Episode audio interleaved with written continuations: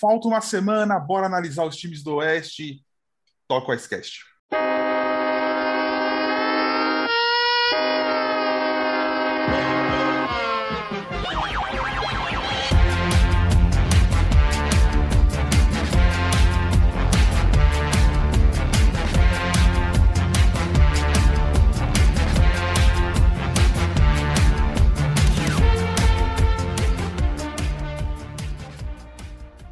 Fala galera, sejam bem-vindos ao 56 Icecast. Dessa vez para a gente analisar o lado oeste. Para quem não lembra, quem não teve tempo de ouvir, dá o play lá na nosso último Icecast analisando todos os times do leste. E sem mais delongas, Ana Gabriela, seja bem-vinda. Olá, olá a todos os ouvintes, Vini, Gui, Kaique. E vamos analisar então essas duas divisões que temos surpresa nas duas, né? Temos mudança nas duas, então vamos ver o que, é que vai sair daí. Bem. Guilherme, seja bem-vindo mais uma vez. Fala Vinícius, Kaique Ana. Hoje vamos falar de duas divisões aí que tem alguns favoritos e o resto tudo franco atirador. Kaique, muito bem-vindo, meu amigo. Muito obrigado. E aí, pessoal? É isso, né? Vamos Vamos falar do lado oeste. Muita gente não gosta tanto, especialmente do lado do Pacífico, né? Que é. Todo mundo acha que é sempre um pouquinho mais fraco e tal. De fato, na teoria, é um pouco. Mas acredito que esse ano a gente vai ter umas disputas interessantes dos dois lados, né? Vamos lá, vamos falar um pouquinho aí. Vamos começar pelo, pela central, gloriosa central do caos. Será que esse ano tem caos de novo? Vamos descobrir aí.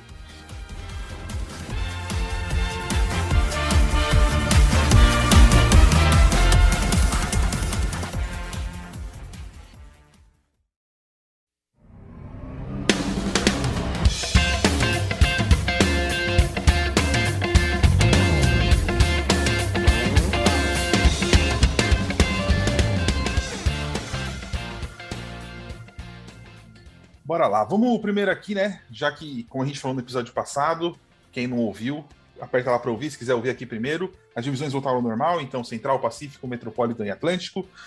É, oito times em cada divisão. Vamos ver quem está nessa central divisão, nessa divisão central aqui. O Houston, quer dizer, o Arizona Coyotes.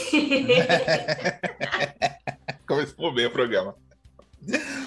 O Chicago Blackhawks, o Colorado Avalanche, o Dallas Star, Minnesota Wild, Nashville Predators, o campeoníssimo St. Louis Blues e o Winnipeg Jets voltando aqui a ficar longe dos seus amigos canadenses.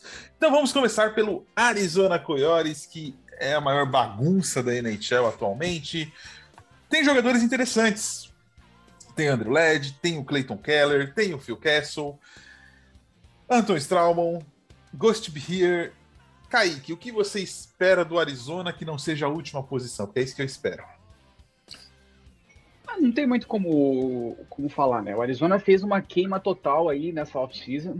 É, tiveram que abraçar um rebuild novamente depois de fazer aí uma, uma graça na, na temporada passada. Trocou muita gente, né? O Conor Garland, que tinha se destacado bem, trocou o Oliver Ekman Larson, que era o capitão da franquia, não estava bem, né? caiu junto com a franquia, digamos assim e traçou o objetivo de recuperar a escolha de draft, já que eles perderam nesse ano, né? E conseguiu, né? O Arizona tem atualmente três escolhas de primeira rodada para o draft de 2022, nada menos do que cinco para a segunda rodada desse mesmo draft, e conseguiu aí um, alguns prospects interessantes, trouxe um cara da Rússia de volta, que muito provavelmente, se jogar o que sabe, vai render mais uma escolha de draft para o Arizona na deadline, acredito que ele seja trocado. Estou falando do Dmitry Yaskin, conhecido aí da, da, nossa querida Ana. Ele foi um dos principais jogadores da KHL nos últimos anos e assinou um contrato de um ano com o Arizona. Acredito que vai ser aquele cara que vai fazer vários gols, vai jogar bem e vai ser trocado na deadline para algum time contender aí, especialmente por causa do salário baixo. É, é um time recheado de veteranos, de ponta a ponta, digamos assim, com alguns nomes jovens da sua farm fazendo a transição. Acho que a última colocação da divisão é basicamente uma unanimidade, né? Bem. Ana.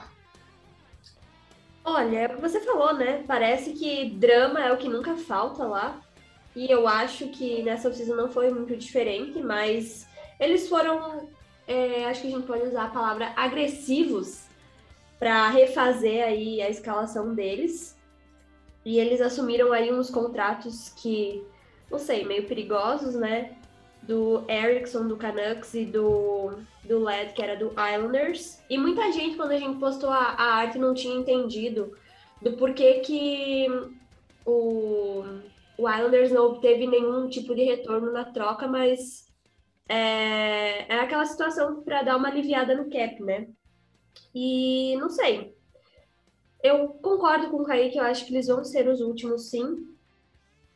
E não, eu não sei, eu acho que ainda tem um, um bom tempo, assim, eles vão precisar de alguns anos para dar uma estruturada melhor e deixar de ser estar sempre ali nas, nas últimas posições.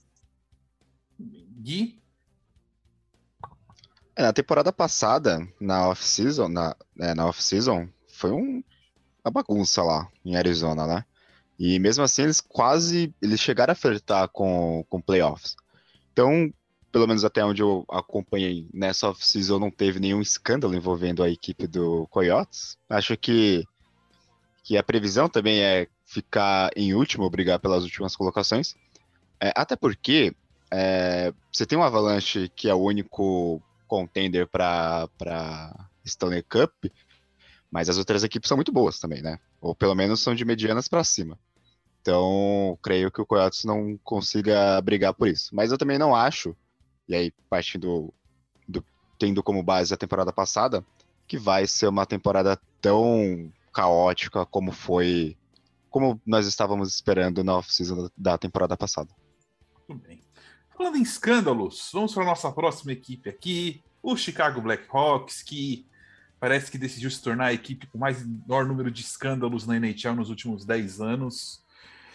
É, bom, deixando escândalos de lado, olhando o time, tem a volta do Jonathan Taves, trouxe o Seth Jones, que eu particularmente acho um excelente defensor, apesar dele ter dado uma quedinha. Não gosto muito do, contrato que ele vai renovar, mas eu acho ele um, um, um bom defensor aos 27 anos, tem condição de dar a volta por cima. Trouxe o Mark André Fleury. É... Com essa divisão aberta como ela está, eu tô com a tendência de apostar que o Blackhawks é um time de playoff esse ano, Kaique. Sem dúvida. E só para deixar claro, né, antes a gente começar a falar do Chicago, é, a gente sabe de todas as questões que envolvem a franquia dos Blackhawks, né? O caso, especialmente o caso do Brad Aldrich, de abuso sexual dentro da franquia, que está sendo aí investigado. É, to, vocês sabem nossa opinião sobre isso. Todos aqui esperamos que os responsáveis por isso sejam duramente penalizados, né? Banidos da liga, enfim, vários nomes que ainda estão atuando aí na, na NHL em cargos de importância. Mas hoje aqui a gente está falando do rock dentro do gelo, tá, gente? A gente vai estar tá analisando só o time do Chicago Blackhawks que vai jogar. Os problemas da franquia, vocês sabem nossas opiniões sobre isso, a gente se manifesta o tempo todo, pessoalmente falando, até mesmo no perfil da NHL Brasil. Então, o que a gente está falando aqui do Blackhawks hoje é o Blackhawks dentro do gelo, tá? Seguimos aqui na nossa torcida para que todo mundo que deve seja penalizado dentro dessa franquia que, como o Vini falou, está acumulando aí problemas e escândalos nesses últimos, nesses últimos meses e que são coisas assim bastante pesadas. Eu, eu gosto muito da sua educação, né? Porque eu, eu, sei que você queria dizer que a gente quer que todo mundo se foda, entendeu? Quem... Mas ele, ele não quis falar, então eu falei aqui, gente. Pode continuar, Caio. É por aí. Mas assim, é, olhando para o gelo, é, Chicago Blackhawks sem dúvida volta ao cenário da competição. Eles meio que anunciaram um rebuild que não foi, né? O Taves volta, a gente vai ter que ver como que ele volta. Ele ficou uma temporada inteira sem jogar. Ah, ele tava no Lola. Uma... Ele tava no Lola, tá bem, pô. É, e aí foi pro Lollapalooza, ele tava tá dando bem, rolê, é. enfim. Não dá, pra, não dá pra defender um cara desse, né? Que tava com uma doença, auto, uma doença forte, autoimune, e que faz uma coisa dessa. Mas aí você tem o Kane, que é sempre muito bom. Você tem o The Brinket, você tem ali o Kubalik, chegou o Tyler Johnson, né, que a gente mencionou lá no, no, episódio passado. Muita gente ali que meio que deixa passar o Tyler Johnson e tudo mais naquele elenco do Tampa, mas tendo espaço é um cara que joga. E as adições da defesa que foi, né, o Seth Jones, nesse contrato imenso aí, o Jake McCabe que veio do, do Buffalo e o Flurry que veio de graça, basicamente. Então, assim, o Blackhawks dentro dessa divisão para mim, também tem suas chances de chegar aos playoffs, sem dúvidas, porque é um time que se reforçou bem, né, adicionou ali profundidade ao elenco e vai disputar direto aí uma vaga, com certeza, com provavelmente Stars, Blues e, e Jets aí. Ana? Eu quero que esse time se exploda, nem só por causa dessas outras questões aí, mas porque é rival do meu time, né? Então eu desejo tudo de pior para eles. Mas eu acho que eles se reforçaram bem mesmo, e além de todos esses nomes que o Kaique citou, eles têm uma série de jogadores novos também, que são bastante talentosos, e espero que eles não sejam capazes assim, de gerar uma uma ofensividade assim muito grande, mas eu também acho que eles têm chance de playoffs. Ai, que tristeza falar isso. Gui. Na temporada passada, o Blackhawks uh, chegou a flitar com os playoffs durante metade da temporada, né? E depois da metade ele teve uma grande queda. E eu cheguei a ver no, no Twitter alguns comentários que, dentro dessa expectativa versus realidade, é, colocavam um peso maior na parte final da temporada do que no, no, na parte inicial. Eu continuo colocando o.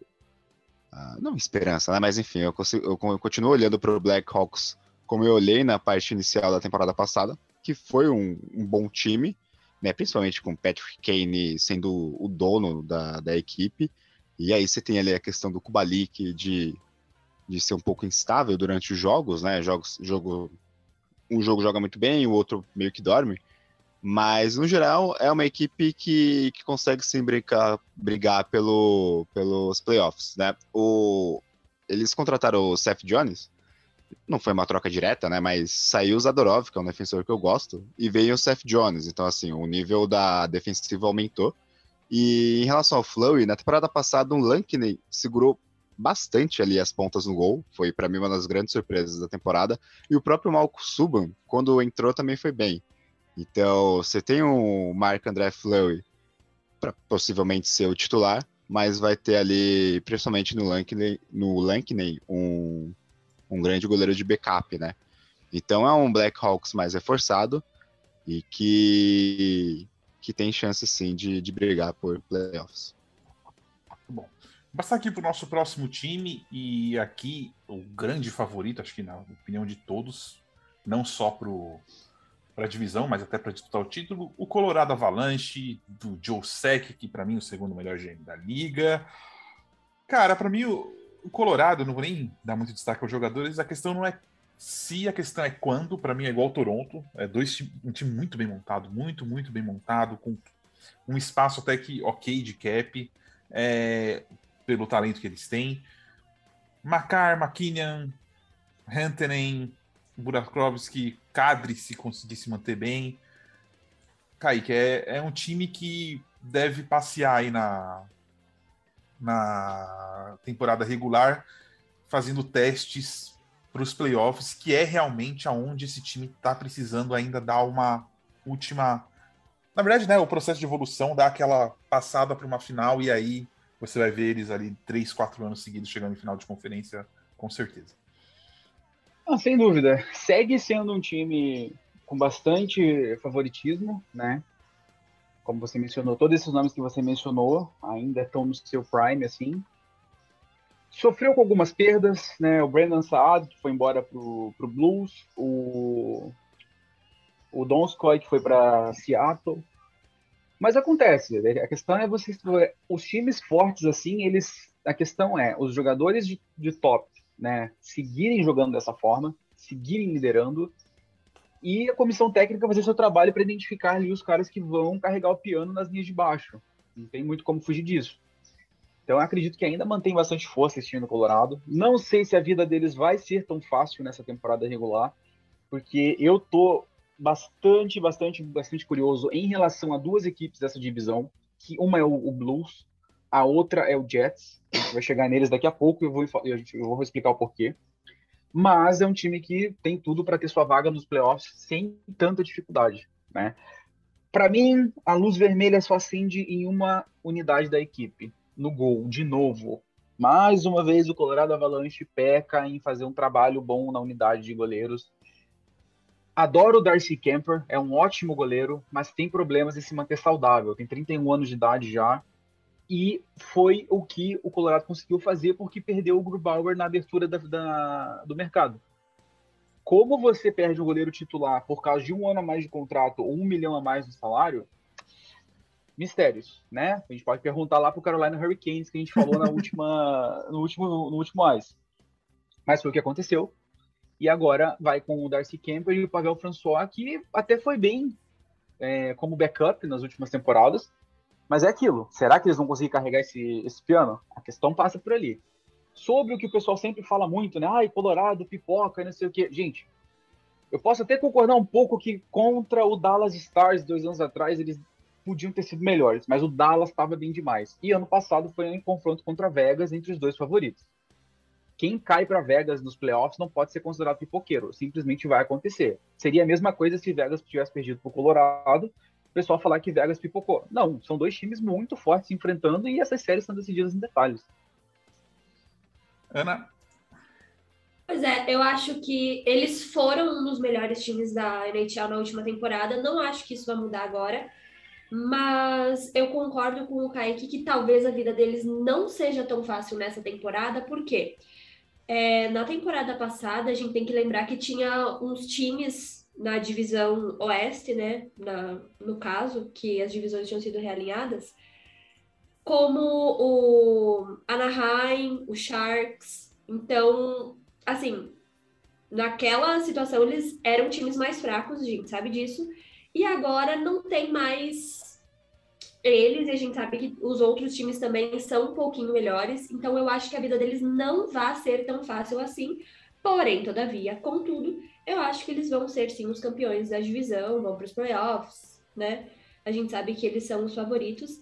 E, na minha opinião, e não sei se vocês concordam, mas acredito que sim, eles têm as, as melhores linhas, né? Principalmente ali a primeira e a segunda, com o Landeskog, McKinnon, o Rantanen. Então, assim, é um time muito forte, mas eu acho que eles vão enfrentar algumas dificuldades, sim. Gui. Eu acho que o. Não tem muito que acrescentar né, no que a Ana e o Kaique disseram. Acho que o, o Avalanche termina em primeiro na, na divisão. É, também não acho que vai ser tão fácil assim, mas o Avalanche vai vai conseguir criar um, uma certa distância assim do segundo, do terceiro colocado. E aí a grande questão é o gol. Vai ser uma temporada aí sem o Grubauer. É... Talvez o Francos como titular, sei, né? Eu vou ver aqui, olhando a lista do, dos goleiros, não, não, não, vejo algum grande goleiro para que esteja no nível dessa equipe do, do Avalanche, né? Mas aí vamos ver como é que a temporada vai se ajustar e também como que eles vão fazer na deadline, que na temporada passada eles contrataram, né? O goleiro lá que me fugiu o nome agora. É algo a se observar no, durante a temporada. Bem. Próximo time aqui, o Dallas Stars, um time que não entregou tanto temporada passada, conta com a volta do Tyler Seguin, tem o James Bain, tem o Joe Pavelski, eu particularmente gosto muito, apesar da alta idade já. Radulov, Miro Heiskanen, um time que vai brigar pelo Kling, John Klingberg, é um time que vai brigar pelos playoffs. É, trouxeram Ryan Sutter também, Ryan Sutter também, que saiu do, do Minnesota. Kaique, o que, que, você espera do Dallas para essa temporada? Bom, Tyler Seguin volta, né, saudável, depois de quase uma, de uma temporada inteira se recuperando de três cirurgias que ele fez. Desde a final machucado, né? Desde a final, ele já jogou aqueles playoffs, aqueles playoffs inteiros, basicamente, da, da bolha, ele já estava meio quebrado, dava para ver que ele não estava 100%, depois a gente foi descobrir que realmente ele estava inteiro quebrado, não era pouco. Passou essa última temporada toda, retornou aí, acho que na última semana só, nas últimas duas, para pegar um pouco de ritmo, mas agora o Dallas vem, né, de novo, já mais estruturado, seguem saudável, vamos tem que esperar aí para o Ben, Pavelski e os outros também darem conta.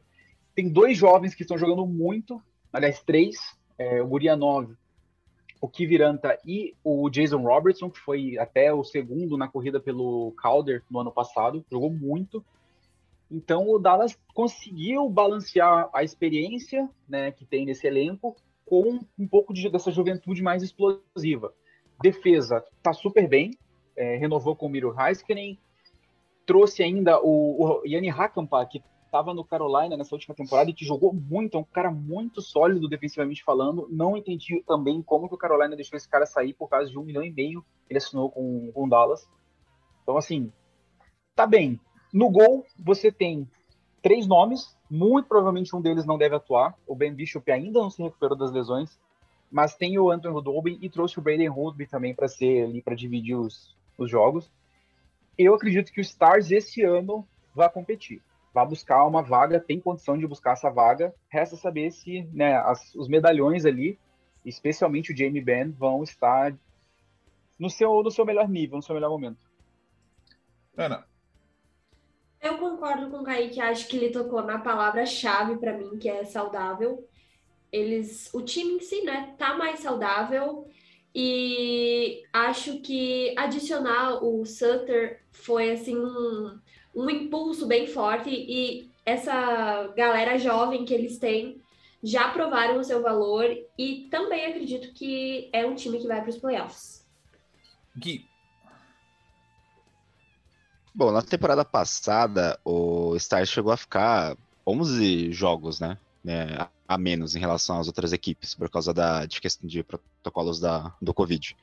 Então, eu acho que, o, que a equipe do Stars não soube administrar isso uh, quando voltou para o gelo, em relação a quais jogos eles não poderiam perder, ou quando perdiam, é, eles ainda contavam com essa gordura de jogos para recuperar lá na frente, né? Não conseguiram. Quem foi para os playoffs foi o Predators. Então acho que não tendo esse tipo de problema nessa temporada, com jogadores saudáveis, né? Como bem pontuaram, o Stars é uma, é uma equipe muito boa e candidata a playoffs. Muito bem.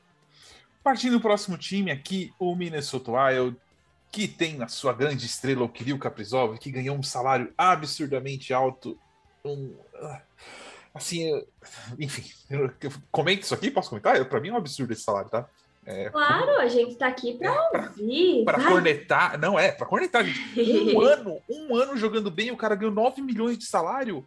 Porra, velho. Não, não, não. Nossa, pode dar muito certo, mas pode dar uma bosta isso aí. Nossa senhora.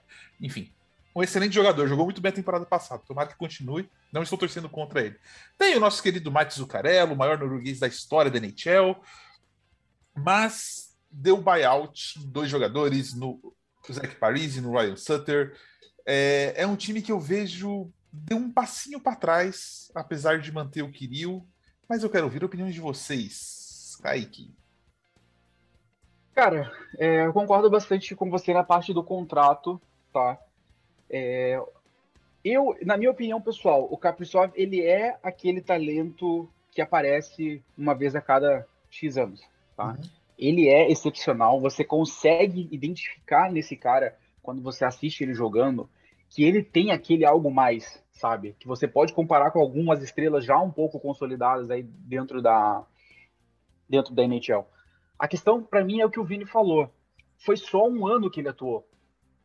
Um ano. Uma temporada, uma temporada curta, uma temporada fora dos padrões regulares. Então, assim, o Wild, eu entendo a posição do Wild. O Wild foi colocado contra a parede nessa questão e precisou fazer uma aposta. Né? Não teve jeito, o Wild precisava fazer isso. A minha opinião, essa aposta vai se pagar. Tá? Eu acho que esse cara não é um cara daqueles que se você consegue ler ele e anular o cara depois. Eu acho que mesmo, né? Óbvio que isso acontece, você vai ver uma marcação melhor, você, os caras vão estudar ele, mas ele tem o recurso, né? Ele tem a capacidade para sair disso e continuar conduzindo a equipe. Então, contrato do Kaprizov, o valor para mim é alto, mas o Wild não tinha opção, na minha visão, fez o que tinha que fazer, né? Você não pode correr o risco de perder um cara desse dessa forma. É, mas, entretanto, o Wild deu uns passos para trás, como o Vini mencionou, né? Esses buyouts no Suter e no Paris vão doer nos próximos anos, né? Não vai ser pouco, porque no ano que vem, por exemplo, né, na temporada 22, 23, 23, 24, 24, 25, é, vai, o, o buyout deles é exatamente igual. Vai custar 12,7, depois vai custar 14,7 milhões. Então, por quase três temporadas, o Wild vai ter mais de 10 milhões de cap preso a dois jogadores que não estão mais no elenco. Isso é muito ruim, porque te impede de fazer muita coisa, né? Com uma defesa que já está assinada a contratos longos também, são coisas que complicam. Mas Matthew Bowdy e Marco Rossi estão para chegar. E isso poderia ajudar muito, porque são, três, são dois garotos que jogariam por três anos, basicamente, com o salário mínimo da liga. Né? Então, daria tempo do Wild se reestruturar e se organizar.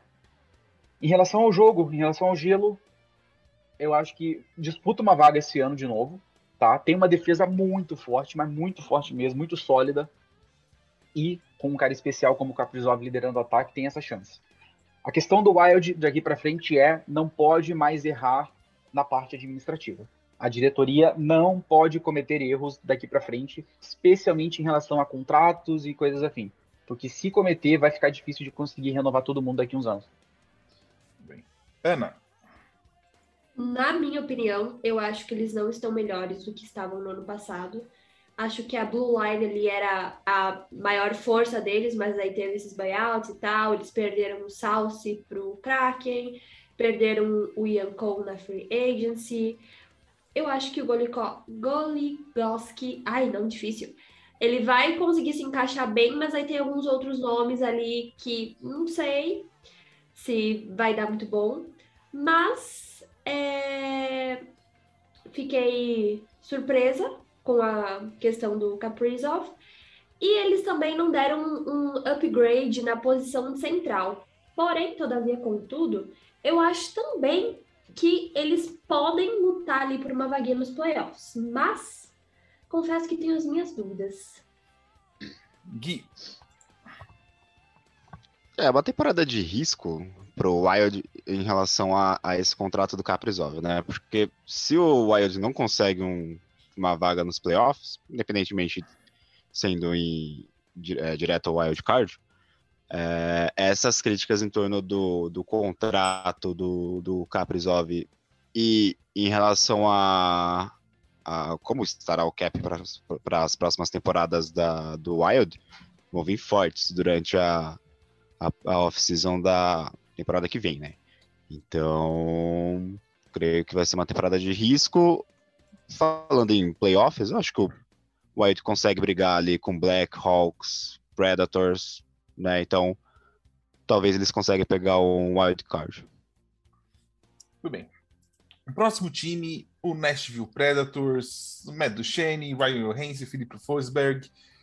É um time que foi mal na temporada passada. É, justiçaram no gol, Yoman Yossi na defesa. Assim, um time que para mim no papel parece muito bom. E, se eu não me engano, o Cold Glass chegou. Kaique pode confirmar. Tá? É, mas assim, eu não, eu tenho a perspectiva de que Duchenne e Johansen, cara, para mim o time desses caras passou, tá ligado? É... E faz um tempo. E eu não consigo ver eles liderando esse time do Nashville para algum lugar. Kaique. A questão do Nashville é muito complicada, porque é o que você falou, o time no papel é bom, mas o time no, no gelo não corresponde, né? Tem bons nomes, mas não estava correspondendo. Na minha opinião, não ficou melhor nessa off-season, né? Fez uma troca, mandou o Ryan Ellis para Filadélfia, aí o Nolan Patrick foi mandado para Vegas e o, o Nashville recebeu o Cody Glass de Vegas e o Philip Myers de, de Filadélfia. Para mim não ficou melhor, né? Vamos ver se o, se o a Laviolette, que é o técnico dele, se eu não estou errado, ou, não, o Laviolette está no, no Capitals, perdão. É, vamos ver o que, que o técnico do, do Predators vai conseguir fazer. Porque é o John Hines. Da, o John, John Hines, isso, que era do Devils, correto. Troquei aqui. Mas assim, não melhorou. É, o Philip Forsberg está em ano de contrato, né? O último ano vai fazer 28 anos só. Então vai, vai chegar para uma renovação provavelmente de 8 anos ou 7 no mínimo, né? E num valor alto, porque o Philip Forsberg é um winger muito talentoso. Então, eu acredito que o Nashville deve trocar o Forsberg na deadline. Eu acredito que ele não vai querer renovar com, com o Nashville pela forma que a equipe vem jogando, a não ser que essa equipe se transforme da água para o vinho assim nessa temporada, né? Que dê indícios de que vai competir. Acho eu que não.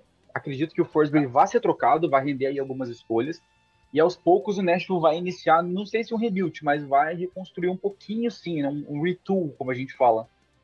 Para mim, eles não chegam a disputar a vaga nessa temporada. Pode ser que tente ali, fique na, na área ali do wild card um pouquinho, mas na, na temporada de 82 jogos, para eles, eu acho que vai ser difícil. Ana? Concordo com o Kaique. É, acho que o Kaique não mencionou que eles também perderam o Arvidsson, né? Isso, o Ar... Yarncroc também. Pode falar, Kaique. Ah, não, só completando o que a Ana destacou e acabei esquecendo, o Victor Arvidsson, que era um dos melhores wingers da equipe, foi trocado por, por barato para o Kings. E o Ryan Croc, que era um cara muito sólido ali de segunda e terceira linha, foi para Seattle. Pois é. E eles foram substituídos por jogadores que são menores, assim, e talvez não tão habilidosos. E é isso que vocês falaram, né? Ali no, no papel, eles acham que tem um, um, time que é do calibre dos playoffs, mas na hora de provar isso, a gente vê que não tá acontecendo. E para mim tem muitos pontos de interrogação, assim. Então eu também não acho que eles vão para os playoffs. Gui? É, se o Predator estivesse na Pacífico, talvez eles teriam chances de ir para playoffs, né? Nessa divisão da Central, como a, as equipes estão, né? É, além do Avalanche, creio que eles consigam no máximo brigar por um, um wild card, né? É, sobre a equipe, é, vai ser uma temporada sem o Arvidsson, né, como comentaram, e que vão focar no, no Shane, no, no Forsberg, no Tolvanen, Tolvanen, Tolvanen que, é, que também é um, um, atacante que é um atacante interessante, né, que eu acompanhei um pouco na temporada passada, mas é aquilo, né, é uma temporada completa, e até que ponto o, o, o Predators vai conseguir ter força para conseguir brigar por wildcard. Temporada passada eles conseguiram no finalzinho, por causa de uma queda do Blackhawks, e, e, uma, e uma queda, assim, mais ou menos do, do Stars, aí eles conseguiram pegar a quarta vaga. Acho que eles não vão ter esse, essa sorte nessa temporada. Ô Vini, só para completar, só para completar a questão do, do Predators aqui, o, o Gui falou do Tovanen, né, que passou batido aqui quando eu falei também. Vale destacar como o, o Predators manejou muito mal é, o Tovanen nos últimos dois anos por causa do draft de expansão. Eles atrasaram a subida do Tovanen, que era um, um garoto assim muito especial. Tá mostrando isso no gelo agora, mas poderia estar num nível diferente já. A comissão técnica do Nashville Predators fez um trabalho muito ruim na questão você deixar de subir um jogador temendo um draft de expansão, ainda mais um cara do calibre do Tovani, cara, é uma decisão assim que tem que demitir os responsáveis. Sim. É, e nessa temporada eles colocaram o Duchene pro draft de expansão, né? Então se o Kraken pegasse o Duchene, ia ser um destaque a menos aí na equipe, né? Pois é. Próxima equipe, o nosso querido St. Louis Blues. Vamos deixar a, vamos deixar a, a, Ana falar pra cá. Eu, eu, não tenho problema com Eu não tenho problema com Blues. Não tenho. Hum. Não tenho mesmo. Não tenho nada contra o Blues. eu tenho. Eu tenho. Mas é porque ele, ele afeta o seu humor, entendeu? O meu não. É, é tem isso. Blues tem Tarasen, que pediu para sair, não saiu, vamos ver como ele vai reagir. Acho que ele deu uma declaração semana passada falando que ele já Bom. está reagindo, ele está reagindo, ele, tá, ele falou já que está 100% saudável, que está feliz e que vai fazer o que ele tem que fazer, ou seja, sem maiores problemas com o russo por enquanto. Ele podia mandar mensagem pro Jack Eichel, né? Ó, tá é assim que, que faz. É assim que Seja faz. profissional. Seja profissional. Trouxe o Pavel Butnevich aqui, estamos em lágrimas. alegrias, alegrias. Além Já está de... trabalhando muito na, nessa preseason, fazendo gol. Feliz mais. É, além, além de gols, ele traz muitos memes com as caretas que ele faz. Então, eu gosto muito do, do Butnevich. O pergunta que eu posso estar falando besteira. O Tony Craig chegou essa temporada, né? Não, temporada não, passada. Temporada passada, temporada passada. Uhum. Just Falk, Tori Krug, o Conto Paraico, o querido da Ana, Jordan Binnington. Ana, você tem os próximos minutos aí para falar o que você espera do Blues. Eu espero uma disputa de vaga de playoff, não sei se vai. Ah, eu também, né? Eu também, mas eu acho que o elenco tá um pouco diferente, mas doloroso. Eu acho que as chances ainda são as mesmas. Como você disse, tem o Botnevich aí, que tem um potencial ótimo, também já está gerando memes. É, trouxeram o Brandon Saad, que era do Avalanche, mas perderam dois caras para o Kraken, o Schwartz, que foi assinado na Free Agency, e o Dan, que foi escolhido né, no draft de expansão. Mas eu acho que ainda tem uma certa profundidade ali. Tem essa questão do Tarasenko, mas eu acho que por agora não vai ser um problema, justamente porque ele é um cara profissional assim. Ele de fato pediu uma troca, mas não rolou. E aparentemente não tem nada a ver com os cuidados médicos, pelo que ele falou, a esposa dele também acabou falando algumas coisas, xingou a mídia pra caramba. Então, assim, é meio nebuloso saber o que, que tá passando por ali. Eu acho que a defesa podia ser melhor. Tem a questão do Pareco, que assinou um contrato que, para mim, simplesmente sensacional. Ele vai ficar, eu acho que é oito anos. Não foi tão caro assim. Ele é um super defensor. Mas o que me preocupa e nem é porque eu não gosto do cara, mas é a questão dos goleiros, porque temos o Binnington e o backup, que é o Rousseau. O Rousseau, é, eu gosto dele, só que ele tem um sério problema que é ele leva gol no primeiro disparo, sempre. Todos os jogos, o outro time dispara, ele já abre as pernas. Então é uma questão que me preocupa bastante. Mas eu acho que ali no sofrimento e deixando passar, perdendo ponto em jogos que dava para ganhar, o Blues tem uma chance sim de ir para os playoffs. Kaique, lembrando que eu, só vou passar para Kaique, o meu sonho na próxima vida é ter o mesmo agente do Brandon Saad, porque, meu Deus, viu? esse é bom, esse é bom. Mas esse assim, é bom. o Saad, o, Sa o Saad, querendo ou não, ele conseguiu se recuperar, né? Ele saiu daquela sombra dos últimos anos de Chicago, jogou bem lá em, em Colorado, então acho que o valor não está tão alto. Talvez muitos anos, mas o valor em si eu achei até justo por, por hora. Vamos ver como que ele vai corresponder. Né? Eu posso falar uma coisa? Tipo assim, é um negócio que eu não vejo muito falando, e ainda bem, porque eu sei que as pessoas geralmente gostam que outras pessoas torçam pro seu time, mas eu sou meio ciumenta, eu não gosto que ninguém torça pro meu time. E não gosto muito que comentem muito sobre também, entendeu? Eu sei que isso é esquisito. Mas um negócio que eu acho que é um pouco injusto é que o GM do Blues, o Doug Armstrong, ele faz umas coisas assim e eu não vejo as pessoas comentando muito. E são coisas que são boas.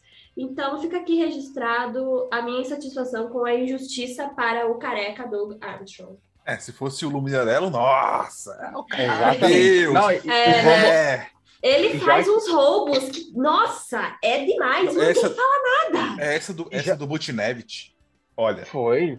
Totalmente, totalmente, to, totalmente oportunista. Sim. Ele viu, ele, viu, ele viu a chance ali e ele faz. É, muito bem destacado pela Ana. E vou chegar agora no contrato do Pareco, né? Eu acredito que esse contrato do Pareco, ele tem muito a ver com duas coisas, né?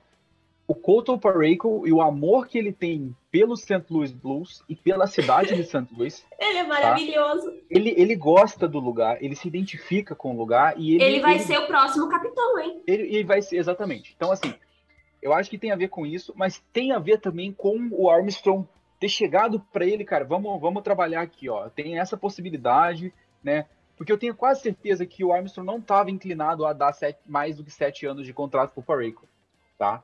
Mas eles fizeram o acordo. Eu acho que o, é, tem essa visão também, né? As pessoas olham para o contrato e pensam assim: pô, daqui oito anos o cara vai ter 36 ganhando 6 milhões. Tá, gente, mas daqui oito anos é bem provável que o cap já tenha subido aí pelo menos mais uns 10 milhões ou mais. E se ele ganhou, então, uma, se ele ganhou uma Copa também, duas Copas, dane-se. Né? Ele já, exato, ele já ganhou uma, jogando muito. Ele tem chance de ganhar outra, porque esse time do Blues é forte, tá? É um time que tem condição de crescer muito na, na pós-temporada. É um time que no ataque você tem um ataque extremamente equilibrado. que pode decidir. Você tem uma defesa fortíssima, com o Falk que se recuperou, finalmente entrou na posição, na posição dele, que é a direita, né? Que tá, quando tinha o Petrangelo, uhum. ele não tinha esse espaço. Ele caiu para a direita, que é a posição dele, ele começou a jogar bem. O Torrey Krug, que veio de, de Boston, também caiu bem nesse time.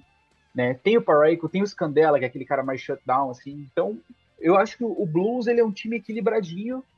E aí, de novo, né, concordando com a Ana nesse ponto, a luz vermelha acende quando a gente chega no gol. É, o Binnington ele precisa colocar a cabeça no lugar. É, é, um goleiro que tem potencial, tem talento, mas não tem parece que não está tendo cabeça. Né? Não tem. E, o e uma coisa que incomoda no Binnington, tipo assim, ele é um goleiro bom, eu sei disso, mas ele dá muito rebote. Isso é preocupante.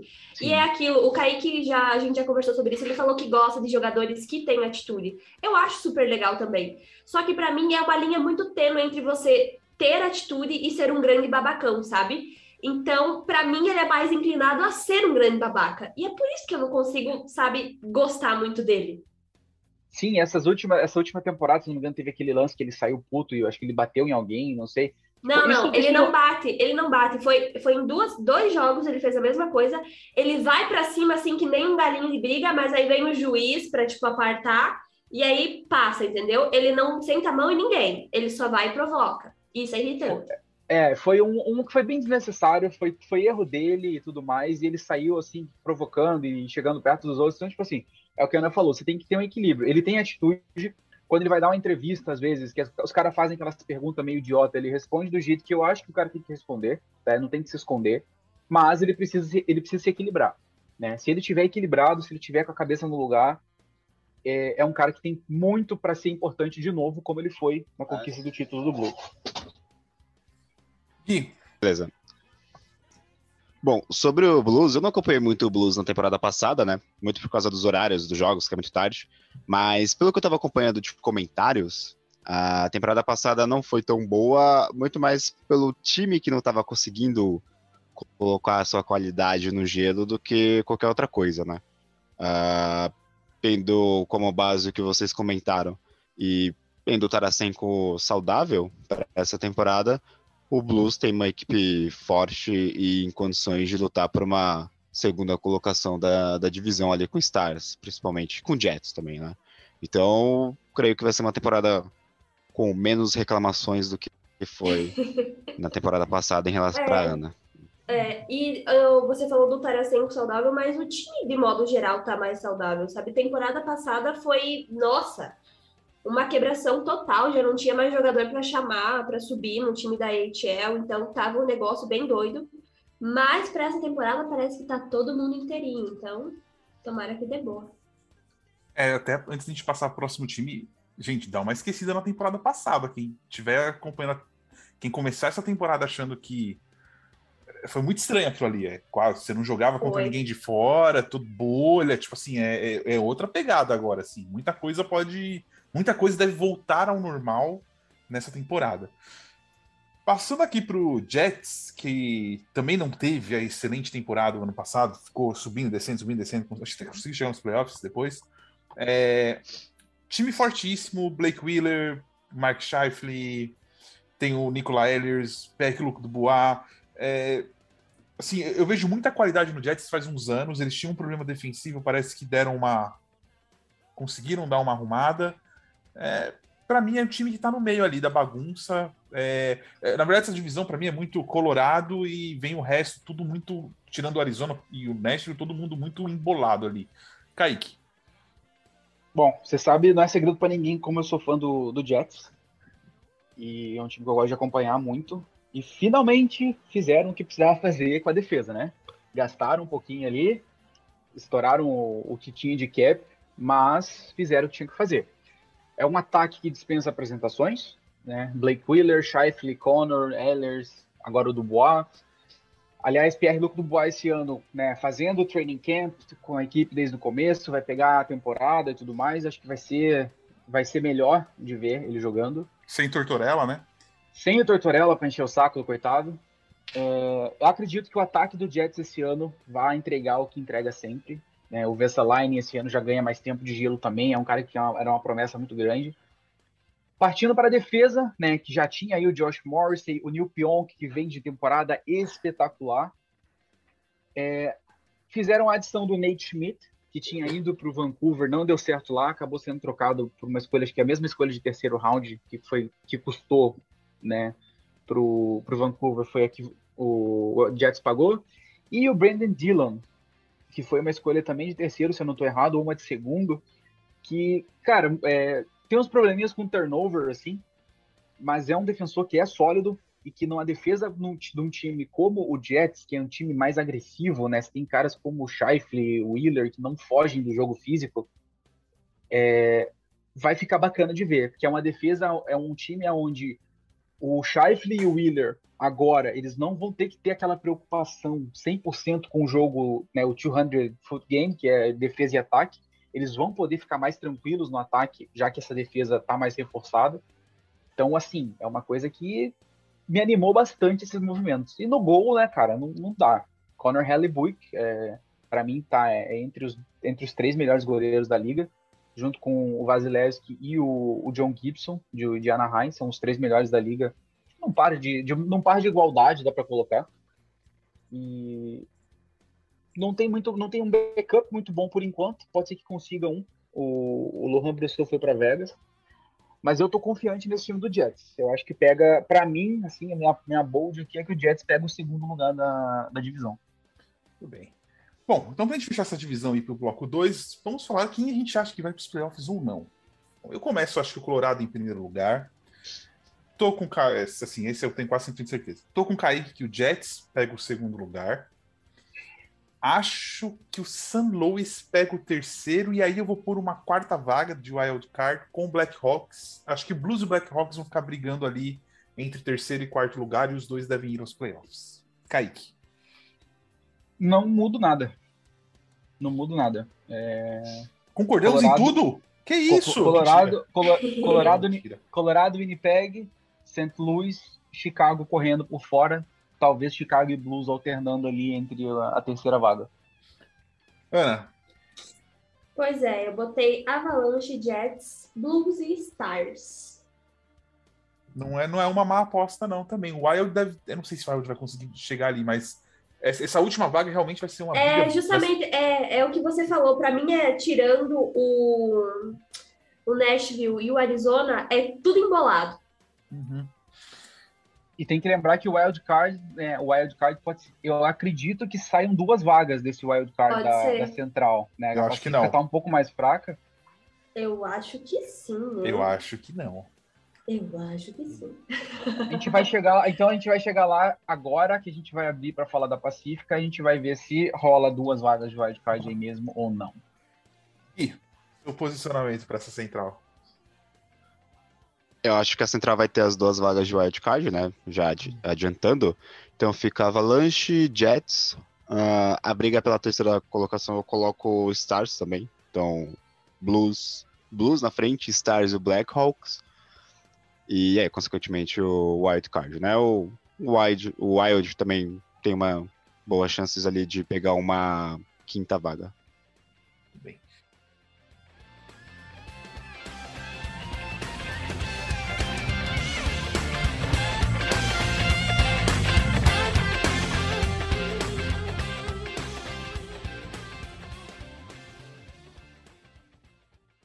Esse podcast faz parte do site Fambonanet. Acesse fambonanet.com.br.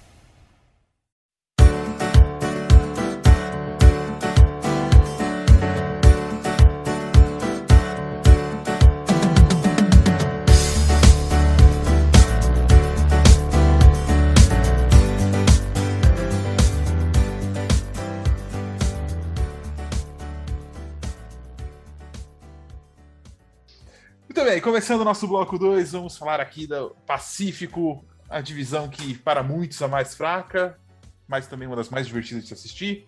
Começando pelo Anaheim Ducks, aqui não vou me alongar, Rebuild, loteria, um dos times que eu mais gosto, mas a sua fase tem o Adam Henrique e o Rickard Raquel, que são os, acho que os dois grandes jogadores, o Cam Fowler na defesa, mas é um time que precisa muito mudar muita coisa, tá numa transição. Aí tem, tem o John Gibson também, preferido do Kaique. É, não, não consigo ver esse time disputando nada além de, uma, de mais uma loteria de draft. Kaique. É mais ou menos a mesma coisa. É, eu apostaria aí Richard, uh, Richard Brickell sendo trocado na deadline por uma primeira escolha. Vale fácil, fácil, fácil. Queria muito, hein? E, e esse ano, é, para vocês seria interessantíssimo aí 3 uma, uma milhões. Nossa, dá até mas- mas vai ter que renovar, né? É, enfim. É, mas assim, tem ele. E aí o Ducks esse ano a torcida pode esperar o quê? Assistam os jovens desse time, cara. É, Max Jones, Troy Terry, Trevor Zegras, principalmente, né? Sam Steele, Lundstrom, Maxime Comtois. Todos aí na casa dos 22, 20 anos de idade. E, cara, são talentosos demais e são o futuro desse time tá? Trevor Zegras podem esperar que é o futuro desse time, junto com esses nomes que eu citei. Divirtam-se esse ano, igual a torcida do Senators fez no, no último, sabe? Com, com os jovens que tinham lá e que vão fazer esse ano de novo. Então, para a torcida do Ducks, é, tentem se divertir assistindo esse time, porque esses jovens jogando vai ser algo legal de assistir, na minha opinião, tá? É, a defesa tem uns nomes experientes ali, que, que devem contribuir um pouco. Alguns podem ser trocados na deadline também, como o Lindholm, o Josh Manson. Josh Manson, aliás, para quem precisa de um defensor mais físico e sólido assim, pode esperar que é um cara que vai ser mudado, vai ser trocado. É, tem o Drydale, que deve jogar mais esse ano já também, 19 anos e um- uma puta escolha no draft do, do Ducks no ano retrasado. É, no gol tem o John Gibson, que assim, é uma incógnita. Ele é sensacional, mas o contrato dele ainda tem 5 anos ou 6 e ele tá no Ducks, sabe? Eu acredito que o Ducks deveria buscar uma troca para ele, né? Joga o cara num time que, que tem condição e o Ducks conseguiria arrancar muita coisa de um time por um cara desse. Então, com certeza seria um cara que ajudaria a acelerar bastante esse rebuild, talvez, ou então até mesmo ajudar a conseguir mais escolhas ou mais prospects. É, vale a pena pro, pro Ducks, na minha opinião, explorar esse, essa troca pelo Gibson. No demais, é um time que deve ficar aí provavelmente na última ou penúltima posição da divisão. Sharks, o Sh- o Sharks pediu para segurar a cerveja. É... Ana, Pois é, a gente tem o Gibson, que é muito talentoso, mas aí tem bastante jovens no time, né? Então a gente sabe que não dá pra esperar tanta experiência assim, e também não dá pra pressionar tanto eles, porque são jovens. Então aproveitem, se divirtam. E eu acho que eles vão ficar em último nessa divisão. Gui, É, eu também concordo que vai ser mais uma temporada que o Ducks vão ficar em último na, na, na sua divisão, né? E tenho muito o que acrescentar em relação à equipe. Mas, pelo menos, é, é uma equipe que está sendo trabalhada aí para o futuro. Vamos ver como é que, que vai ser essas escolhas de draft para as próximas temporadas. próxima equipe, equipe que acho que podemos dizer que é uma das mais inconsistentes da NHL, o Calgary Flames. É, no papel, uma equipe que não é tão ruim como as pessoas dizem. Tem o Matthew Tkachuk, tem o Johnny Gaudreau, tem o Sean Monahan, é, tem o Mangiapane. É um time perdeu o Giordano, mas mesmo assim a defesa ainda é uma defesa sólida. Para mim aqui a grande questão, Kaique, é consistência. Esse time, ele tá numa divisão que é um pouquinho mais fácil que as outras. É, se ele manter um pouquinho de consistência, gente, consistência que eu digo é assim, ó, ficar ali 50% até metade de março, e aí você dá aquela arrancadinha final, é um time que consegue buscar uma vaga nos playoffs. Caso contrário, eu não sei o que vai ser do futuro, porque o desespero tá batendo lá, e o Kachuk tá no último ano de contrato, tudo bem, ele é RFA, o Goudreau tá no último ano de contrato, e o Monahan tem só mais dois anos. Então, é, uma temporada ruim pro Calgary pode significar um- uma mudança radical de core aí. Kaique. Ah, acho que você falou tudo. A consistência. O, o, o Calgary, no último ano, muito por culpa do, do seu treinador na época, né? Que era o. Pai, fugiu o nome agora. Você pesquisando aí enquanto eu falo. Tá bom, vai. Fala aí. Mas o, o técnico era muito fraco, né? Demorava, demorou muito a, a entender isso, a mexer na equipe. A diretoria demorou a mexer na posição de treinador. Demorou e cozinhou demais isso até o ponto em que o Flame já não tinha mais chance de nada, né? Jeff Ward. tempor- Geoff Ward. Isso, Geoffrey Ward, isso aí. E agora é o Daryl Sutter. o- É. Agora Fiquei O Lucas lembrando do. Lucas. Fireward! Fireward. Tá louco, louco, louco. É, então, se reforçou nessa, nessa off-season, trouxe aí o Blake Coleman, que é um cara muito sólido, que vem de duas vitórias de Stanley Cup com o Tampa e que teve bastante participação nisso, né, de passagem. De resto, no ataque manteve-se ali aquela base que já tinha, com o Kachuk, com o Goodrow, Good- os dois em ano de contrato, né, Goodrow para UFA, o Kachuk RFA de novo não tem muito, não tem muito o que acrescentar. Precisa buscar mais consistência, né? É um time que tem talento para brigar por, por a, pela posição segunda a terceira posição aí da divisão. Difícil tirar a primeira do Vegas, mas é possível.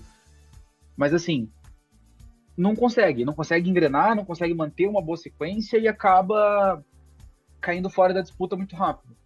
A defesa tá boa, né? Apesar de ter perdido o Giordano, que é uma. Aí eu vou, vou me arriscar a mim dispor com a torcida do Flames, mas foi o capitão por um tempo, né? Ganhou aquele Norris de forma justa, mas que nos últimos dois anos aí já não, sabe, já não tava mais aquilo.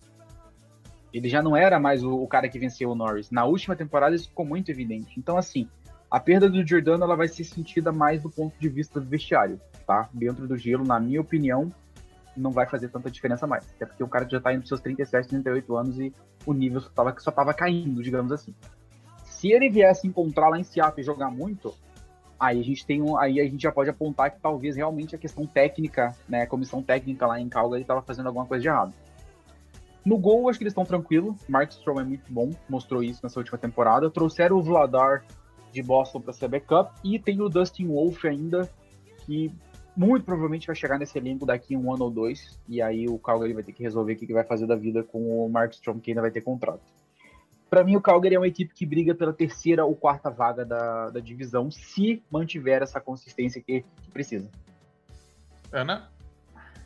Eu acho que até existe um caminho para os playoffs para o Flames, mas eu fico pensando que talvez isso possa ser meio. O caminho pode ser um pouco mais complicado, dependendo de como for a atuação dos Kings na temporada. Gui. É, nessa temporada eles é, adquiriram o, o Zadorov, né? Que é um defensor que eu, que eu gosto bastante, né? Vindo lá do Blackhawks. É lógico que o Zadorov não vai ser o principal defensor da, da equipe, mas chega para reforçar um setor que temporada passada não foi tão bom assim, né? É, Agora, acho que a questão do, do Flames é como vocês disseram, né? Se acertando, é, é uma equipe que tem condições totais de conseguir pegar uma das três vagas para os playoffs. Então, com um treinador novo, creio que. Acho que essa. Acho que tem como esperar boas coisas do Flames nessa temporada. Bem. Próxima equipe, o Edmonton Oilers. Bom, dispensa é, apresentações, o ataque, né? McDavid, Draisaitl, Nugent Hopkins, é, o Zach Hyman. É um time que tem força ofensiva. Parece que deu uma arrumada na defesa. Não, eu sei que a galera reclama porque trouxe o Kiff, que trou- assim, podia ser melhor, podia, mas não é tão ruim. é, né, porque eu- não, é porque assim, às vezes não é porque a troca não foi a melhor possível, que foi uma bosta, entendeu? tipo, não foi o melhor possível, mas acho que o Kiff ele traz um pouco de liderança, um pouco de podemos dizer, experiência ali para defesa, para tentar dar acal- acalmada nas coisas. É, Mike Smith no gol. É um time de playoff, é um time onde o McDavid vai fazer mais de 100 pontos de novo, o Dressaitl deve chegar ali perto. É, a questão é, estão prontos ou não para assumir e brigar de vez com o Vegas pela final de conferência nessa divisão? Kaique. Bom, acho que você falou tudo. O, o pessoal olha pro Oilers, né? Aí é aquela coisa, a gente entende, é, é engraçado em certas horas e tudo mais, mas o pessoal sempre olha pro Oilers e fica fazendo piada e não sei o quê. E acho que passou um pouco dessa hora. Né? Você, tem que, você tem que entender como a equipe está evoluindo. Né? Esse último ano eles já evoluíram bem. Ah, foram varridos pelo Jets. Cara, o Jets não é um, não é um time ruim. Né? Enfim.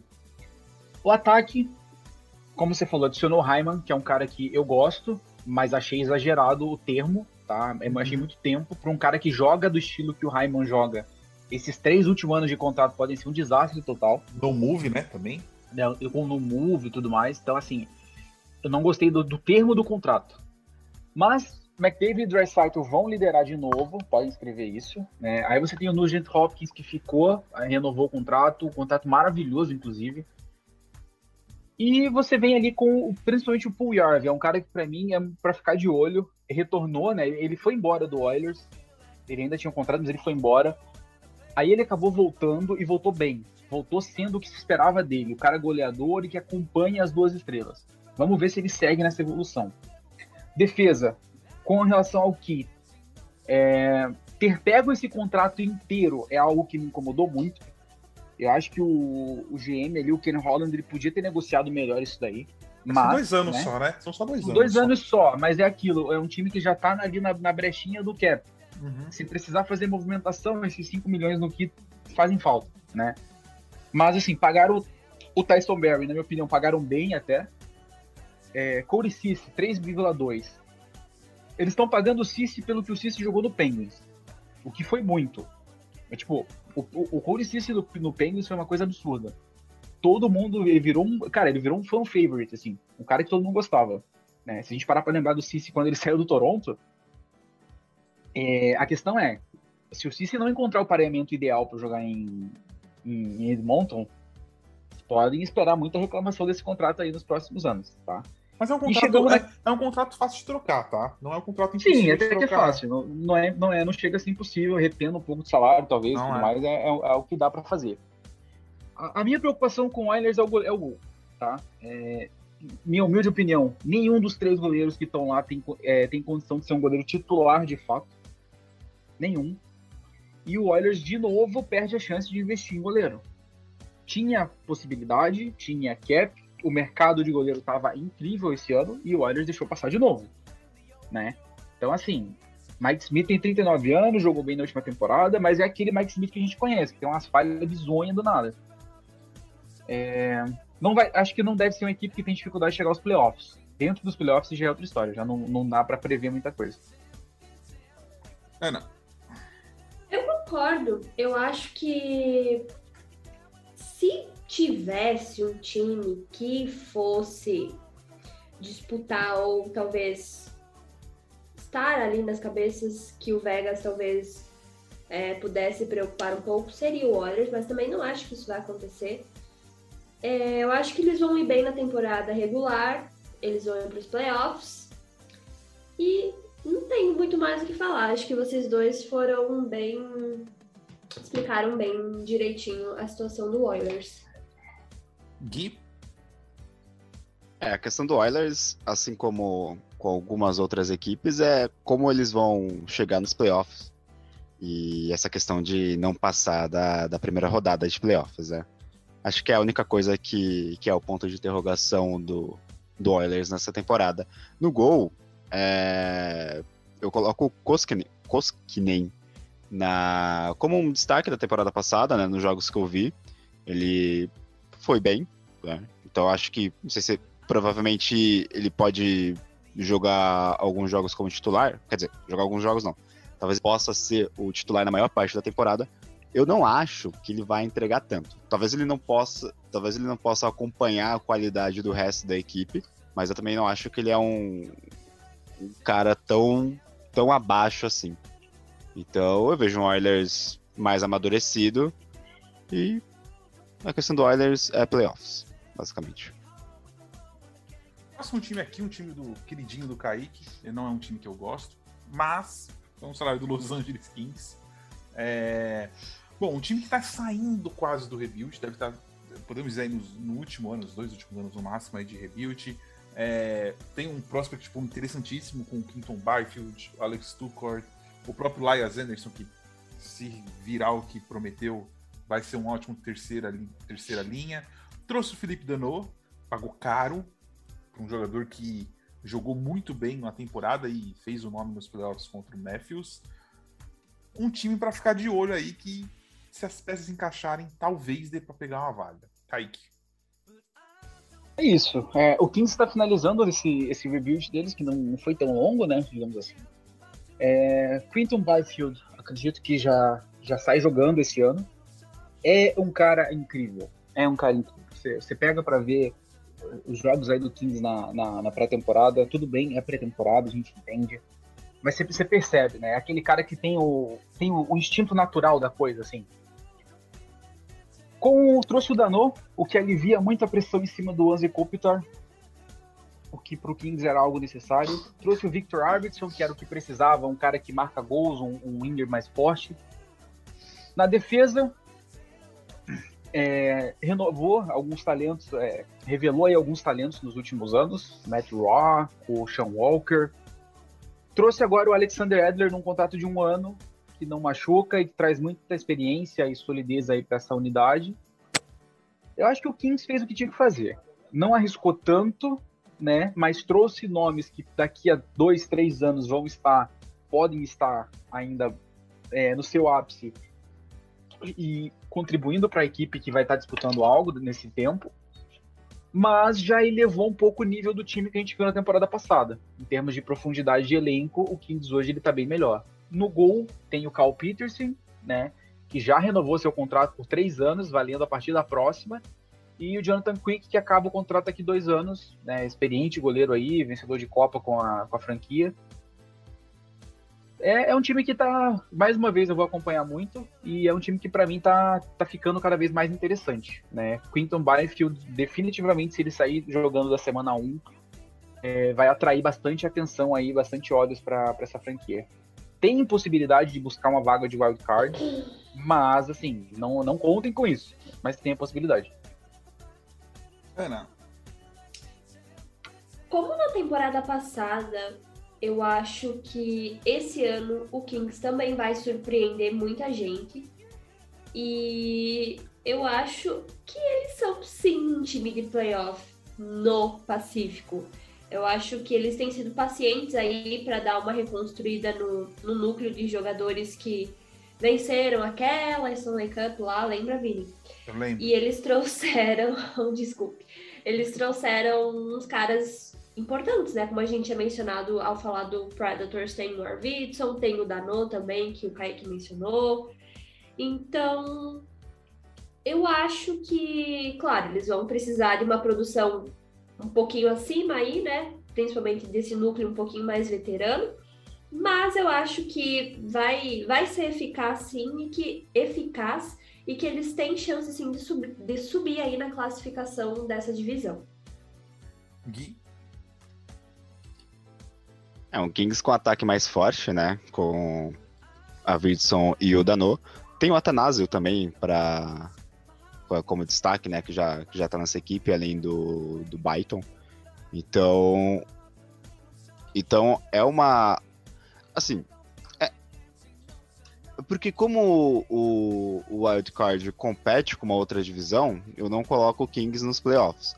Mas eu acho que é uma equipe que nessa temporada já vai mostrar uma evolução muito grande é, em relação a, a posicionamento em tabela acho que em determinado, em determinado momento da temporada eles vão estar tá flertando com uma terceira colocação ali, disputando com o Flames e o Canucks. Não acho nem absurdo afirmar isso. Agora, ainda não acho que eles conseguem um, uns playoffs, mas é uma, é uma equipe aí a se observar nessa temporada. E é isso. Tudo bem. Próxima equipe, o San Jose Sharks, para mim, o último da divisão. É... Não vai ter o Evander Kane durante a temporada. O ataque muito mais fraco do que de outros anos. Inclusive, não sei se alguém lembra, quando a gente falou que a janela do San José estava fechando, teve gente que riu. Tá aí a resposta. É, defesa envelhecida. O Eric Carlson, que para mim foi um dos melhores defensores que eu vi na vida, depois das lesões não consegue mais ser o mesmo, apesar dos 31 anos. 11 e outra coisa e sobre ele, Vinícius, ele perdeu totalmente o poder agora porque ele cortou o cabelo, né? Com certeza a força dele estava naquele cabelo maravilhoso.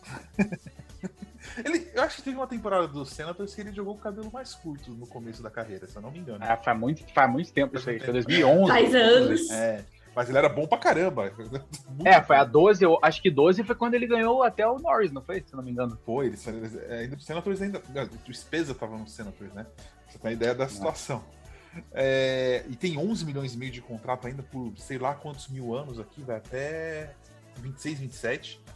É, Burns está mais velho, o Vaz está mais velho. É um time que, assim, é um rebuild e vai ser um rebuild longo porque as peças da defesa, todos têm no move, todos não estão mais jogando tão bem quanto jogavam e todos têm contratos absurdos. Então, assim, é um time que tem, acho que um longo caminho para voltar a competir. Kaique.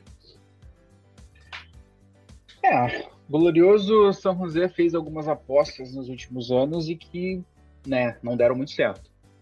Por incrível que pareça, se você olha o elenco do São José, especialmente o top 6, não é fraco no papel, né?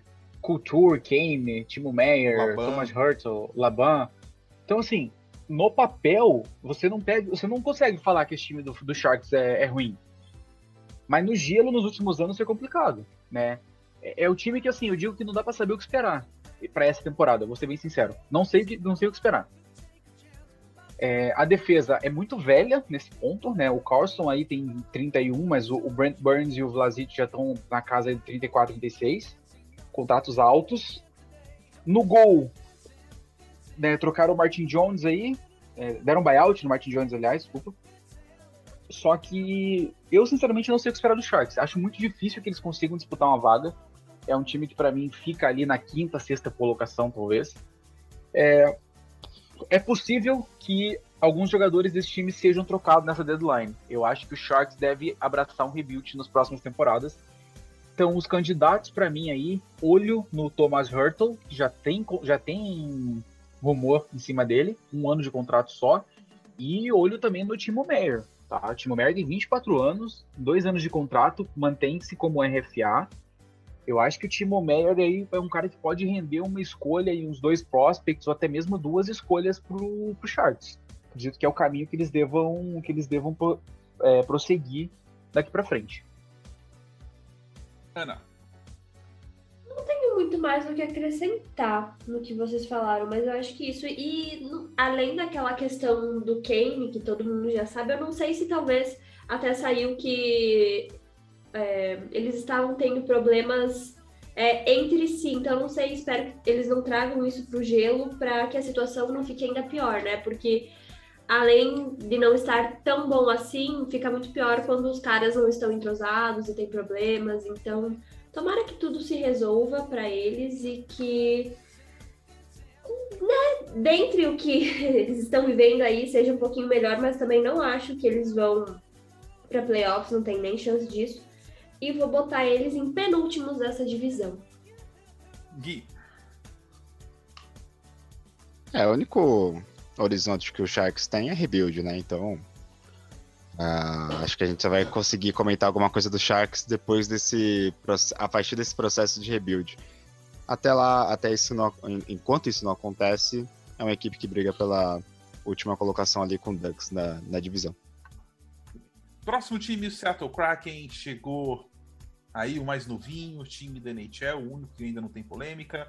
É, é verdade. Bom, no gol, Felipe Grauber, ótima aquisição. Tem uma defesa boa, como o Kaique mencionou aqui offline, antes da gravação. Mas é um time que eu olho, eu olhando assim, não tem muito como saber, né? Porque a gente não viu jogando para valer um jogo, um jogo de temporada regular. A gente temporada é, precisa ou não importa. É, eu preciso ver esse time jogando no gelo depois de 10, 11 jogos, a gente vai saber mais ou menos a, a dinâmica. Olhando no papel, para mim, não confio nos centrais, apesar do Enenberg ser um bom central. Não acho o Enenberg, nossa, um central de primeira linha. Não acho o Ian Gould se jogar na, de central também como um central. Na verdade, falta um central aqui para mim. É, esse é o principal ponto que eu quero dizer. Tem, tem wingers bons. Não sei, eu acho que dá pra pegar uma vaga de wildcard esse time. Kaique. Eu aposto nisso. Acho que dá, dá para pegar uma vaga de, de wild card. É, é, um time que me agrada muito a defesa no papel, muito mesmo, né? Liderança do Giordano, aí você tem o Lexiak, é, Adam Larson, Vince Dunn, Carson Salsi. Você tem os caras mais novos, que é o Flare, o Hayden Flurry, o Will Borgen. Então é, é um equilíbrio tão bom essa defesa entre caras shutdown, caras talentosos, caras que atuam ofensivamente, né? com dois goleiros muito bons, que são o Philip Grubauer e o Chris Dridger, que veio do, do Panthers também, foi um dos primeiros a serem assinados pelo, pelo Kraken. O ataque, eu concordo com você. É, não é um ataque que, que enche os olhos agora. Mas o do, o do Vegas também não era, né? Uhum. Então, assim, tem que esperar. O, o Amberg é o cara de, de, destaque na posição de central, mas você tem o Yanni Gord, que é super sólido, a gente viu ele no Tampa nesses últimos anos. Os wingers são bons. Vale aí um destaque pro Jared McCann, que vem de anos muito bons em Pittsburgh e foi um cara que eles adquiriram, assim, no, no, no draft de expansão e que deve ser um diferencial muito grande para eles. Tem os caras como o Brandon Tanev, que também veio de lá, que é um cara que traz muito para as linhas de baixo. Você tem o, o Jaden Schwartz e o Jordan Eberle, que são wingers experientes, uma boa rodagem na liga, né? Vem de bons anos também atuando em seus respectivos times antes de ir para Seattle. Então, acho que equilíbrio é a palavra que define o Seattle Kraken. Equilíbrio é o que a gente consegue tirar de agora. Ana, Pois é, à primeira vista, sim, não é uma equipe que pareça ter grande profundidade na, na parte central e na, na parte do ataque. Eles não são fisicamente grandes, não tem também nenhum Norris assim olhando para a defesa, mas é aquilo, eles têm talentos, né? E eu acho que eles, muitas pessoas, óbvio, vão comparar eles com a questão dos Golden Knights, que foram o último time a entrar, mas eu não acho que eles vão seguir os passos dos Golden Knights e serem assim consistentes que nem os Golden Knights têm sido. Também tem a questão do técnico para mim, que quando foi anunciado eu fiquei meio tipo, eh, decepcionada, porque é um cara que não tem um talento assim comprovado, mas que pode ser que surpreenda.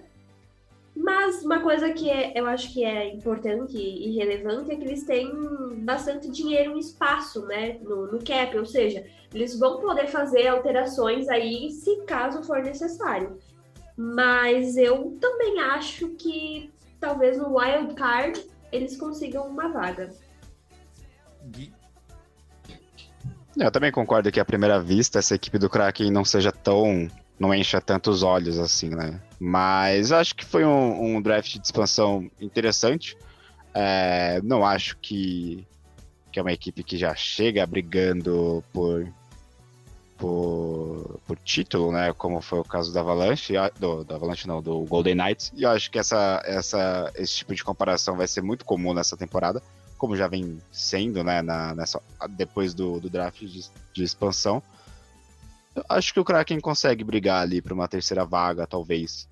Né? É... Vai ser interessante ver como é que essa equipe vai se, vai se comportar, comportar na, na estreia, que é logo contra o Golden Knights, e como também vai se comportar contra equipes mais inferiores. Né? Eu vou querer observar isso, porque aí você consegue ver como que vai ser um encaixe dessa equipe para pegar desafios maiores, né? Daí, é, e aí, quando eu falo desafios maiores, é até Canucks, Kings, né? Não necessariamente o Golden Knights ou Oilers. Aliás, que trabalho de filha da puta que é o cara que faz a tabela da NHL tem, né? É, botar, o, botar, o Seattle, botar o Seattle pra abrir a temporada contra Vegas logo é pra, tipo... É um, é um não, esse, esse é, aí tem a vaga, esse aí tem, esse aí tem a vaga no inferno. Enfim, Canucks, Vancouver Canucks, time do meu irmão, renovou com Elias Patterson por 7,350 por 3 anos. Contrato muito bom. É, um, um, detalhe que muita gente tá, ah, porque o Patterson renovou por pouco tempo, gente, ainda é RFA no final desse contrato.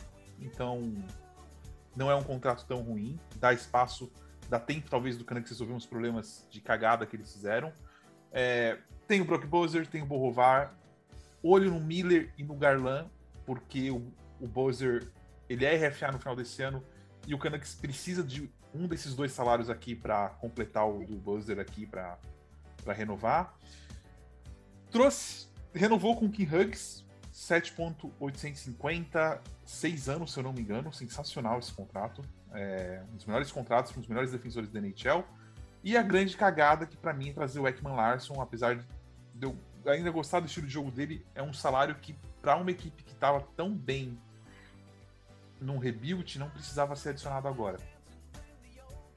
Renovou o Tarchedenko, sensacional no gol. É, para mim é um time que briga pela terceira vaga ali, acho que vai ser a terceira vaga. Kaique. É isso. É...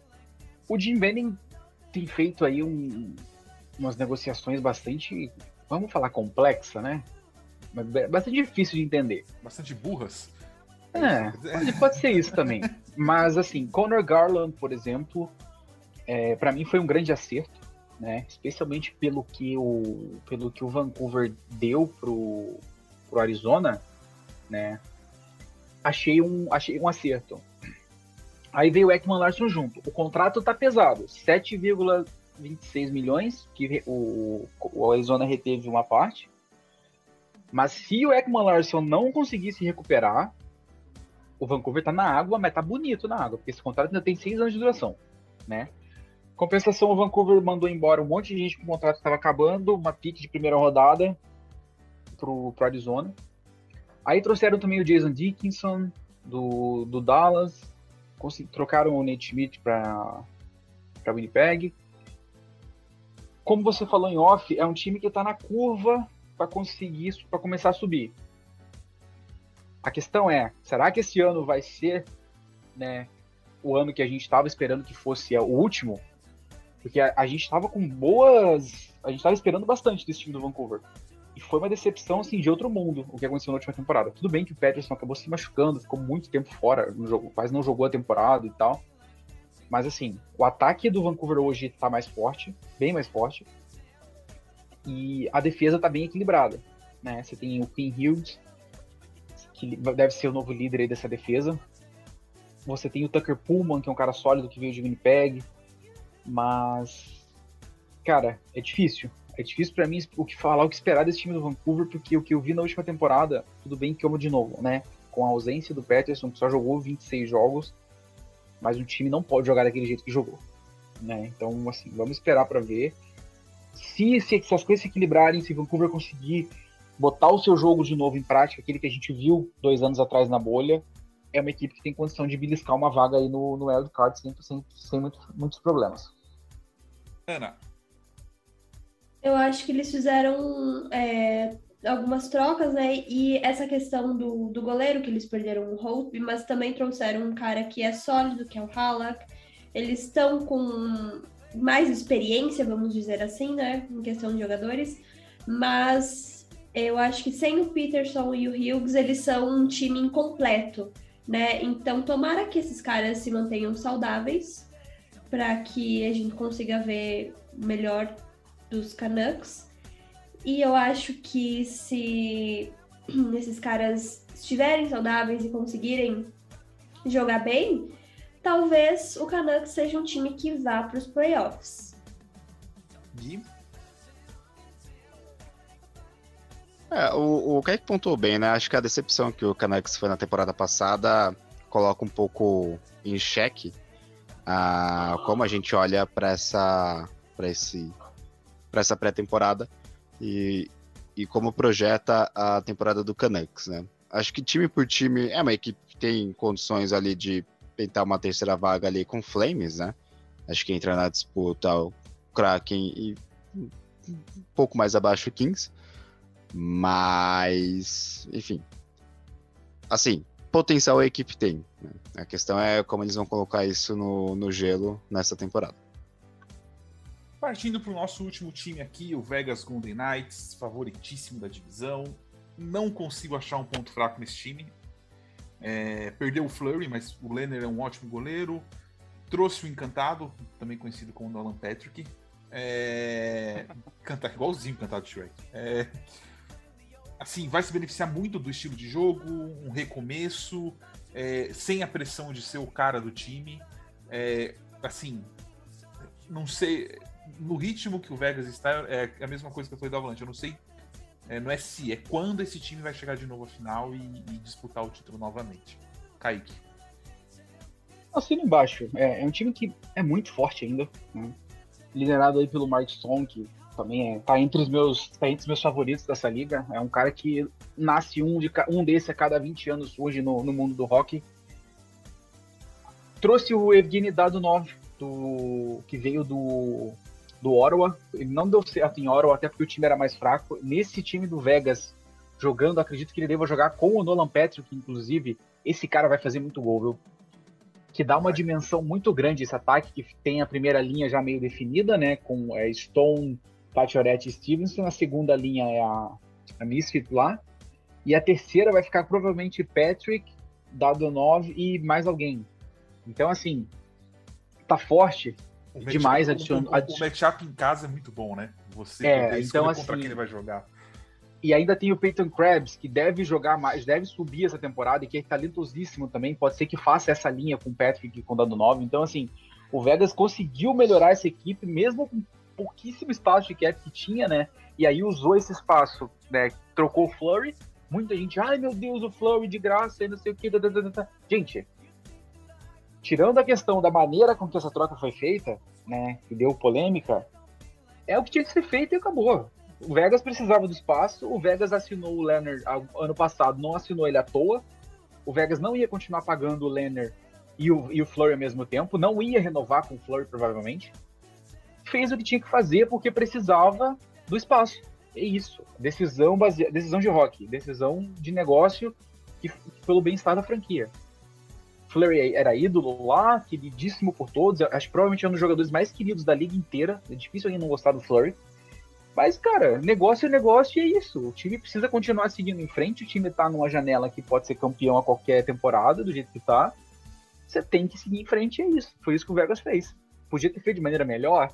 Podia. Podia ter ligado avisado pro ele, né? Podia ter avisado, avisado ele, né? Podia. Mas, assim, é, é, é aquilo. É sobre isso. Essas decisões não populares entre jogadores a diretoria de Vegas, que eu gosto muito da diretoria, inclusive, eu sempre defendo, eles precisam tomar cuidado porque esse tipo de coisa vai deixando rastro. Vai chegar um momento em que ninguém vai querer assinar com Vegas sem garantia por medo de ser trocado dia para noite assim. Ou vai pedir entendeu? mais, então, ou pede mais. Ou vai né? pedir mais, exatamente. Então, assim, é, é uma coisa que a diretoria precisa muito se, se ligar e parar de fazer, porque já é o segundo ou terceiro caso que acontece aí. Então, mas do ponto de vista no gelo, Vegas Golden Knights é o favoritíssimo dessa divisão, um dos favoritos da temporada novamente, né? Manteve a defesa, especialmente o Alec Martinez, que fez grande temporada, renovou o contrato. O Pietrangelo se encontrou bem demais em Vegas nessa temporada. E é isso. Um dos favoritos para mim e um time que, para quem gosta de ver um rock intenso e ver um jogo legal, acompanhe o Vegas Golden Knights, vocês não vão se arrepender. Ana, acho que eu assino embaixo do que o Kaique falou, tirando a parte do Mark Stone, porque eu não gosto nem um pouquinho dele. Mas é um time que se mostra muito forte, a gente sabe que eles podem arrasar os oponentes, assim, num impacto muito alto. E acho que muitíssima, pouca coisa vai mudar nesse sentido. E um, é uma divisão um pouquinho mais fraca, como a gente já comentou, eu acho que eles não têm muito com o que se preocupar e acho que essa é a equipe mais completa dessa divisão. Gui?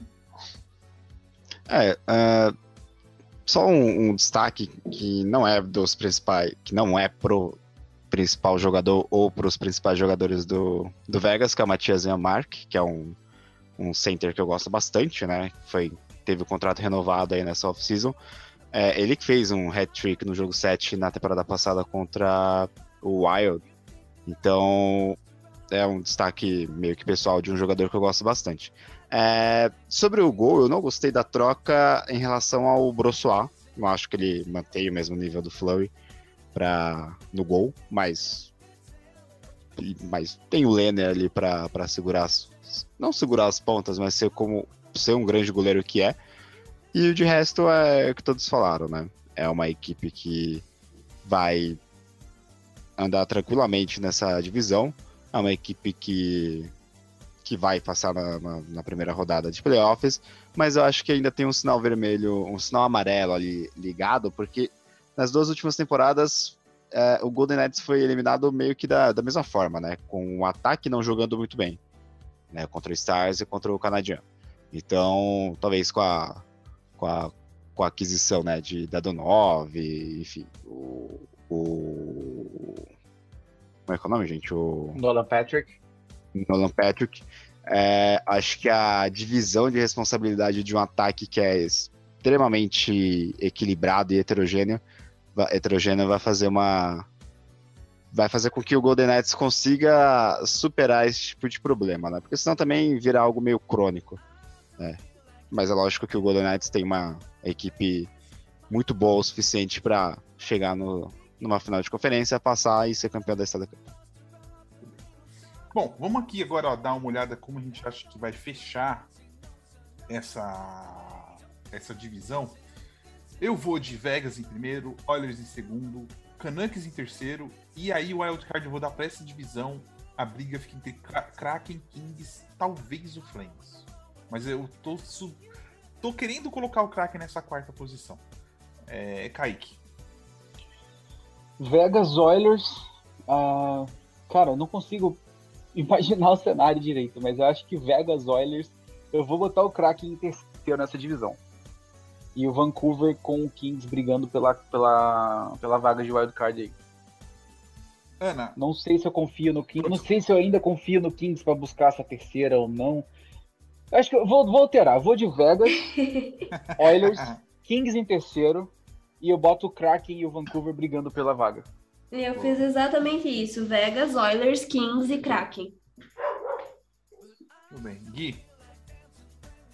É, eu não acho que nenhuma equipe vá pegar o wild card nessa, na divisão Pacífico, mas fica com Golden Knights, Edmonton Oilers. Uh... Eu vou colocar uma bold prediction aí, Flames em terceiro. Tudo bem. Bom, com isso a gente encerra esses dois SKs especiais. Não teremos todo esse tempo de programa nos próximos. Não sei se voltamos. Volta... Sabemos que na primeira semana da temporada você vai ouvir nossas vozes. É... Enfim, tinha alguma coisa pra falar que eu já esqueci. Fazer as despedidas. Ana, faça propagandas e despedidas. Então, vamos lá. Não, não tô assim na animação ainda pra NHL.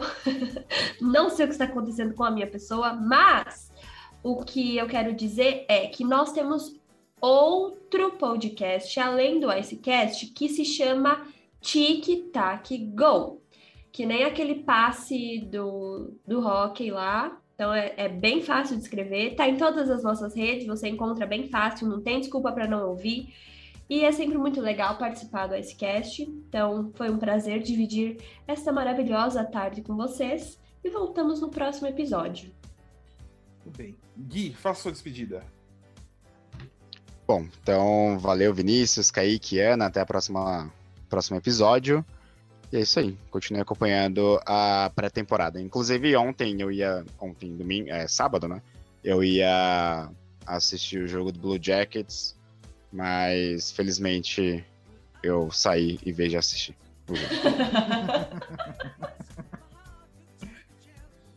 Kaique, muito obrigado pela sua presença. O podcast do Kaique, eu não sei se está rolando lá, o Iglocast, então ele vai falar aí.